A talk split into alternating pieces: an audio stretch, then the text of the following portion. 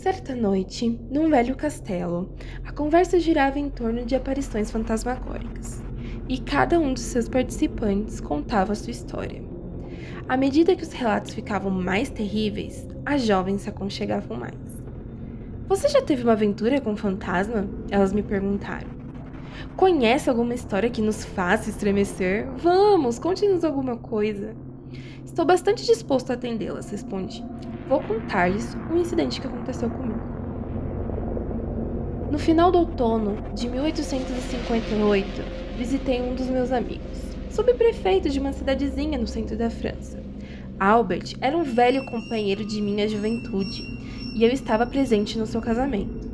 Sua encantadora mulher era cheia de bondade e graça. Meu amigo queria mostrar-me seu lar feliz e me apresentar suas duas lindas filhas. Fui muito bem acolhido e recebi um ótimo tratamento. Três dias depois da minha chegada, eu já conhecia toda a cidade, curiosidades, castelos antigos, ruínas e etc. Todos os dias, por volta das quatro horas, Albert encomendava o Faetone e nós fazíamos uma longa viagem voltando para casa à noite. Certa noite, meu amigo me disse: Amanhã iremos mais longe do que de costume.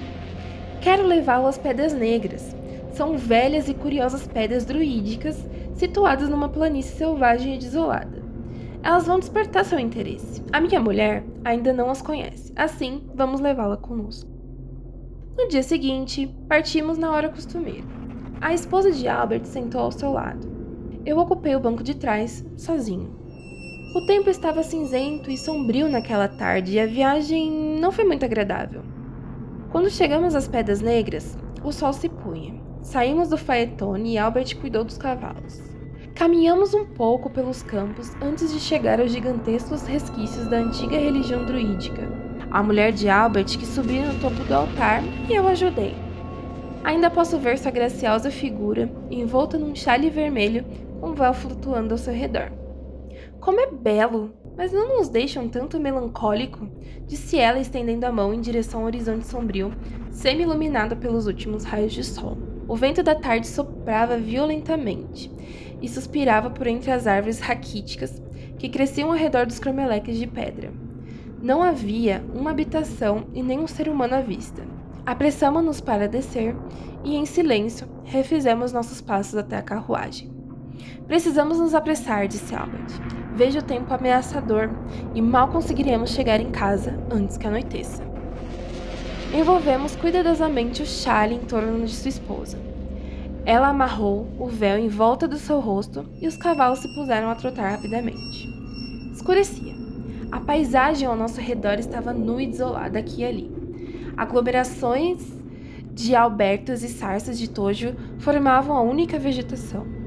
Começamos a sentir muito frio pois o vento soprava furiosamente. O único som que se ouvia era o trote constante dos cavalos e o tilintar nítido e agudo de seus sinos. De repente, senti um aperto de uma mão em meu ombro. Virei a cabeça rapidamente. Uma horrível aparição se apresentou diante de meus olhos. No lugar vazio, ao meu lado, estava uma mulher horrível. Tentei gritar.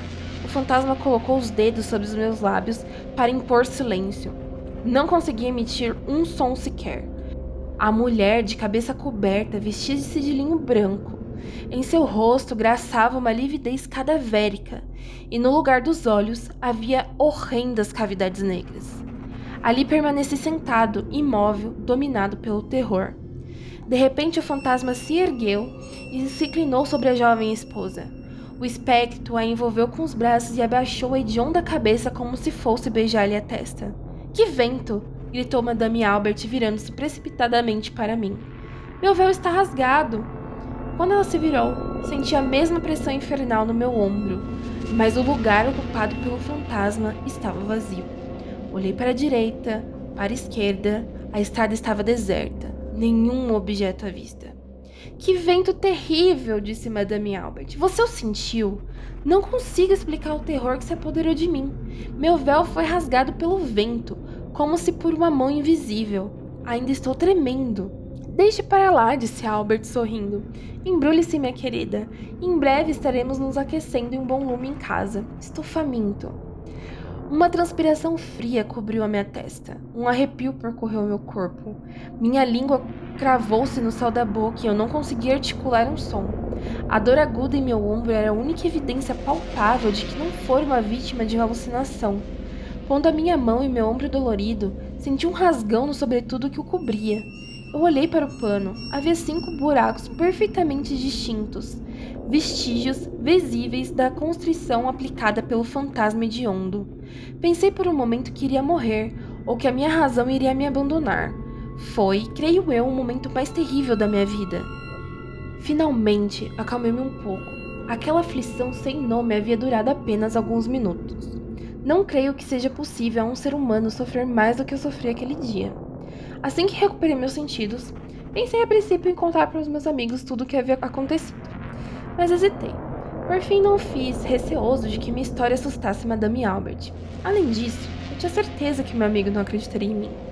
As luzinhas da cidade me reanimaram, e aos poucos a opressão do terror que me dominavam se tornou mais suave. Assim que chegamos em casa, Madame Albert desatou o véu. Estava literalmente em pedaços. Eu esperava encontrar minhas roupas inteiras e provar a mim mesmo que fora tudo produto da minha imaginação. Mas não, o pano estava rasgado em cinco lugares, exatamente onde os dedos agarraram meu ombro. Não havia nenhuma marca em meu corpo, embora em minha carne perdurasse uma dor monótona. Voltei para Paris no dia seguinte. Lá, eu me empenhei em esquecer a estranha aventura, ou pelo menos, quando me vinha à memória o acontecido, eu me forçava a acreditar que em tudo não passara de uma alucinação. No dia seguinte ao meu retorno, recebi uma carta do meu amigo Albert. Estava com a borda preta, abri o um envelope com um vulgo temor. Sua esposa havia morrido no dia em que retornei a Paris. A Bruxa Fantasma, Pobre W. Holland, 1868